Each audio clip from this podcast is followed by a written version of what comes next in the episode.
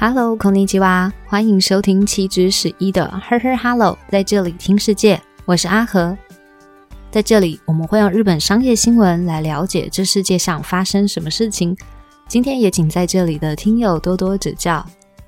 我们的节目呢，历经两年的时间，这一集呢也进入了第一百零一集。那谢谢在这里听友的收听，因为大家的收听，才可以让这个节目不断的推陈出新，持续进步。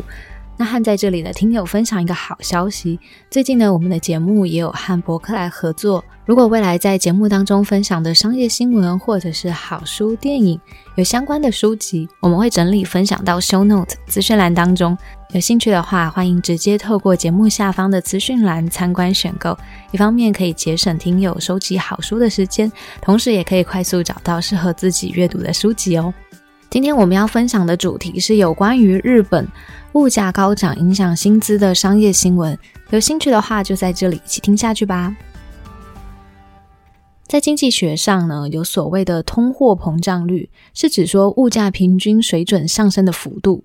如果我们用气球来做比喻的话，我们可以将气球的体积大小想成物价水准。那通货膨胀率呢，就是气球膨胀的速度。就是一样东西，如果是在十年前的价格可能是十块钱，但现在呢，可能要花十五块，甚至是二十块钱去购买。所以通货膨胀呢，会直接影响到民众的实质消费力，而民众的实质消费力呢，又牵扯到民众的薪资高低，那它都是环环相扣的。我们之前也有介绍过。那今天呢，我们就来分享在日本近期的物价高涨影响薪资的商业新闻。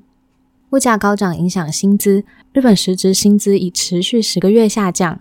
根据尼 K 日本经济新闻报道指出，物价高涨已导致薪资减少，这种情况呢仍持续存在当中。日本厚生劳动省最近公布了今年一月份劳动统计调查报告，就指出，在物价波动之后，每人的实质平均薪资呢，跟去年同月相比是下降了四点一 percent。而这样子的下降率呢，是自二零一四年五月，也就是消费税上调以来，我们可以想成是事隔八年八个月以来的最大值。那现在呢，加薪的议题也更受到重视了。而日本的实质薪资呢，目前的负面影响跟二零零九年十二月的金融危机相当，当时的薪资下降率呢是四点二 percent。那由于日本的实质薪资已经是连续十个月呈现下降的趋势。而今年一月份的下降幅度呢，也是一九九一年以来的最大值。而相对于实质薪资，在名目薪资的部分呢，相当于每人每个月的薪资是二十七万六千八百五十七日元，跟去年同月相比，其实是增加零点八 percent，连续十三个月增加的状态。在正常上班时间之内，这种基本薪资呢，增加了零点八 percent。那在加班的部分，就是基本工资以外的薪资也有增加一点一 percent。计算实值工资的物价上涨率，在今年一月份呢是达到了五点一 percent，从二零二二年十二月起呢是增加了零点三个百分比。三菱研究所的酒井财介首席经济学家的人就预测分析，实值薪资的下降状况呢，预计会持续到二零二四年。那这也成为了目前日本民众的低消费的一大原因。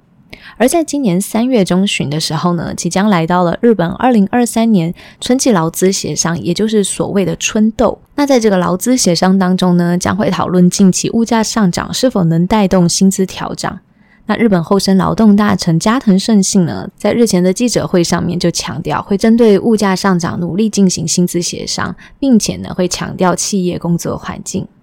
好，听完这则新闻，我们来了解一下物价上涨呢会影响薪资，他们是具有紧密的关系。先来和这里的听友补充一个金融小知识，也就是名目薪资和实质薪资呢，它是两个不同的概念。如果是名目薪资的话，它是指说是薪资的一个数值，通常呢是现金薪水来去做表示。比方来说，每个月的工资是三万块或五万块这样子的方式，而这个数字呢，通常不会考虑到物价的变化，所以没有办法反映出薪资它实际的价值。但是呢，反观实质薪资呢，它就会考虑到物价变化对于薪资的影响，也就是这份薪水它实质购买力是多少。如果物价上涨呢，同样一笔薪水可能是三万块、五万块，实际能买到的商品跟服务就会变少。因为一个东西可能会从十块钱变成二十块钱，那就是实际的薪资价值下降。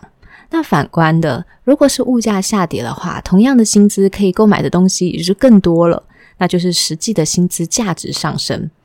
所以简单的来说，明目薪资呢是指薪资的数值，可以想象就是薪资单上面的数字；而实质薪资呢，也就是这笔薪水它实际可以购买，也就是它的实际购买力。而有了这个基本概念之后呢，再加上刚刚新闻当中可以了解到物价上涨对于受薪阶级的生活会产生很大的影响。而除了日本，其他国家呢也有面临了物价上涨导致实质薪资下降的情况。像在美国，二零二二年六月的时候，美国的通膨呢就达到了九点一 percent，那这也是二零零八年以来的新高。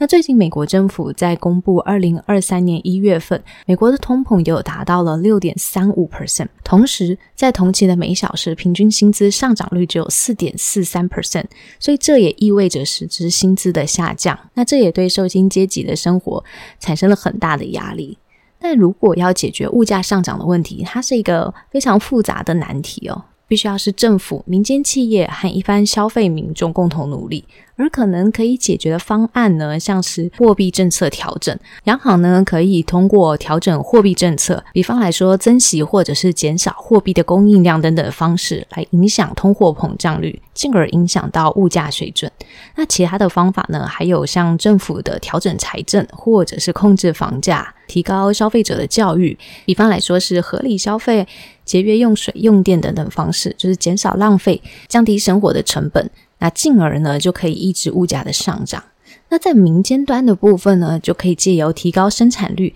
增加供应的方式来抑制物价的上涨。而本篇新闻，日本最后对抗物价的方式呢，在这篇新闻当中是采取提高生产率的角度去看，就透过提高生产率的部分，可以减少生产的成本，来降低商品的价格，那进而呢去抑制物价上涨。好，那以上呢就是有关于日本物价高涨影响薪资的商业新闻，也分享给在这里的听友参考一下了。